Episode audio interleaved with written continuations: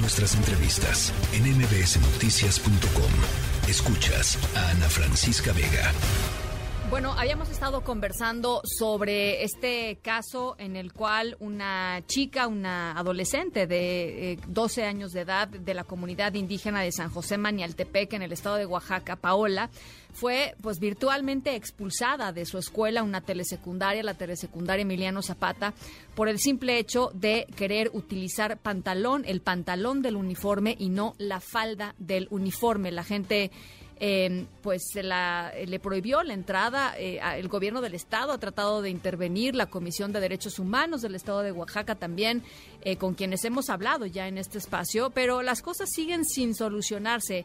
Paola sigue sin ir a la escuela, Paola está apenas tomando clases en línea y pues básicamente eh, con una situación que a mí me parece pues no nada más injusta, sino insostenible para una niña de 12 años que necesita estar en una escuela, que necesita poder ver y, convivir con, con otros eh, jóvenes de su edad, con otros chicos de su edad. Fortino Santiago, director del despacho Asejure Abogados allá en Oaxaca, están ayudándole ustedes con este caso. Fortino, muy buenas tardes. ¿Qué tal? Muy buenas tardes. Sí, claro. ¿En qué van? Cuéntanos. En este caso en particular, pues este eh, hay varias acciones legales que están implementadas precisamente pues la, con la idea de evitar que siga la discriminación en contra de esta niña y eh, también pues para garantizar su libre desarrollo de la personalidad, que son conceptos que van muy de la mano para proteger los derechos. Entonces, eh, hoy día lo que está caminando y que hay eh, algunos resultados ya favorables es un juicio de amparo ¿Sí? que se presentó precisamente porque efectivamente como como planteó el tema al inicio es que eh, el día 16 de enero, cuando la niña y su mamá acuden a la escuela, les entregan el uniforme de, pantalón y playera. Sí. Pero resulta que en esa misma semana, el 16 de enero, eh, le dicen que no va a ser posible que asista a la escuela, aun cuando ya le habían dado el uniforme, porque pues no era correcto que violara el reglamento escolar. Entonces, ante eso hicimos una petición primero ante la directora de la escuela la cual no tuvo éxito, no no hubo una respuesta y después fuimos a la, en queja a la Defensoría de Derechos Humanos del Pueblo de Oaxaca. Eh, tampoco hubo alguna queja, incluso nosotros dijimos, no hubo ninguna determinación favorable, nosotros dijimos que lo que queríamos era una medida pues cautelar a efecto de que se garantizara el derecho de la niña a recibir, educación. Claro. Como vimos que tampoco había una eh, disposición por parte de la Defensoría, no hubo un resultado favorable, fuimos a el CONAPRED, precisamente pues tocando puertas a nivel federal, sí, claro. porque pensábamos que ellos nos podían pues ayudar para garantizarle el derecho a la educación a la niña. ¿no? Entonces, eh, eh, CONAPRED da vista a la Fiscalía Especializada en Materia de Combate a la Corrupción, aquí en Oaxaca, inician carpeta de investigación contra los servidores públicos, especialmente pues eh, la, autoridad educativa. perdón que, que, que, te interrumpa, pero ¿por qué se considera un acto de corrupción esto? ¿Cuál es el...? No, es un acto de, discriminación, pero eh, cuando un delito es cometido por un servidor público, eh, hay una fiscalía especializada que se llama en materia de combate a la corrupción. De acuerdo. No es un acto de corrupción, nada más que por el hecho de tener la calidad específica de servidor público, Ahí cae. es esa fiscalía quien conoce. de acuerdo, ok, ok. Eh, con ello, nosotros acudimos al juicio de amparo posterior a estas este, acciones y el juicio de amparo otorga una suspensión definitiva y al, amparo de esa suspensión es que eh, logran, eh, se logra que efectivamente la directora inscriba a la, a la menor en esa escuela el día 6 de marzo cuando la inscriben, porque de hecho desde el 14 de febrero es cuando ya existe, este, se presentó este amparo. Sí. Nada más que costó mucho que se dejaran notificar las autoridades responsables. Entonces, bajo esta suspensión, eh, se inscribe el día 6 de marzo a la escuela, que fue el lunes, eh, y martes fue a la escuela, y el día miércoles y jueves, que es eh, 8 y 9, suspenden clases eh, a, pues diciendo de que había obras ahí en la escuela que estaban trabajando y que no había que, que fue miércoles y jueves, y el día viernes 10 de marzo, en los papás, algunos papás, básicamente integrantes del Comité de Padres de Familia, se apostan en la entrada de la institución y le impiden físicamente. Físicamente le, no la dejaron entrar. O sea, es, un, es, es muy. A ver, fue una, una imagen, eh, pues verdaderamente eh, agresiva, eh, abogado. Dolorosa, agresiva, ¿no? Así es. Entonces, en ese, en ese hecho, la directora salió y dijo que efectivamente que ella ya había inscrito y con eso ella había cumplido, ¿no?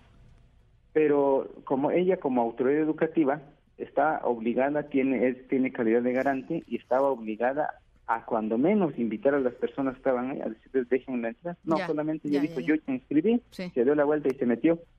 Ante eso, eh, evidentemente que también las, los particulares incurren en ese acto de discriminación y nosotros eh, presentamos una denuncia ante la Fiscalía local a efectos de que pues sea la autoridad quien conozca de estos hechos y deslinde las responsabilidades correspondientes. Mientras tanto, eh, Paola está tomando clases virtuales, ¿no, eh, abogado? ¿Cómo está ella? O sea, hay hubo, una propuesta por parte de la del Instituto Estatal de Educación Pública de Oaxaca para efectos de que generaran las condiciones para que ella recibiera clases virtuales. Eh, pero eh, nosotros insistimos, como la, mamá nos, nos, comentó de esta propuesta, cuando la fueron a buscar, entonces dice la mamá, yo no quiero no, pues no. Que, se, que se tome como que yo me opongo a que se solucione el problema. Entonces aceptó que fuera de forma pues este, temporal y que la propuesta era que un maestro fuera a, a darle clases y que fuera un maestro de esa institución, que es la telesecundaria José Vasconcelos de la comunidad. Sí, sí. Pero eh, lo que realmente le proponen es que reciba clases virtuales de una institución educativa privada y que eh, sin ponerle alguna fecha, algún plazo para que sea de forma provisional, ¿no? Tremendo. Entonces, eh, nosotros dijimos que con eso resuelve el tema educativo de momento, pero no resuelve el tema de la discriminación. No, no. Eh, ¿Habrá salida, abogado? Es decir, eh, ¿hay una salida jurídica legal a esto? ¿O es un tema cultural y entonces, porque pues, lo que plantean es, es, es, muy evidente como una ruta legal, pero también por otro lado, lo que yo sé y lo que hemos platicado aquí es que la comunidad simple y sencillamente no cede. Sí, hay una ruta legal y me parece que va a tener que llegar al resultado de que la niña ingrese a la escuela a recibir su educación. Sin embargo, eh, también allí eh, no es toda la comunidad. Se ha no, un grupo de personas, ¿no? Se, ha como que distraído, ¿no? la información y se ha dicho que es la comunidad. No es toda la comunidad. De hecho, son dos familias que se identifican con el presidente del, del, Comité de Padres de Familia que son los que lo tomaron ya una cuestión como personal y, no quieren permitir que, que la niña acceda ahí a, recibir sus. Pues con mayor razón, ¿no? O sea, si son dos familias o son dos, dos grupos de, de padres de familia, eh, pues con mayor razón esto tendría que poderse resolver ya, ¿no? Es, increíble que estemos hablando de, esto, de, enero a la fecha. Sí, es que lamentablemente es, es un tema que no debió haberse eh, discutido proponer que se, discuta en una asamblea porque no es un tema comunitario, no es un tema eh, netamente educativo y la autoridad educativa, la directora de la institución fue la que debió haber pues resolverlo en una primera instancia, pero como se involucró al comité de padres, el comité de padres es el que ya ahora supera a la autoridad educativa del lugar, que es la directora. Entonces, por eso está esta situación de que ahora la autoridad educativa dice no, es, es la comunidad, pero en realidad la comunidad no ha habido una asamblea formal en la cual se someta a este, este, punto, que tampoco es lo correcto, pero si, si fuera así por una asamblea no, no, eh, la, la, la, no es la comunidad. Bueno, eh, pues eh, seguimos en el tema, Fortino. le agradezco mucho la, actualización y, por supuesto, vamos a estar muy pendientes en cuanto sepamos de un paso adicional en este, en esta durísima ruta de Paola y su mamá para, pues, acceder a su derecho a, la educación. Eh, nos, nos comunicamos. Muchísimas gracias por lo pronto. Gracias por el espacio y quedamos a la orden. Muchas gracias. La tercera de MBS Noticias.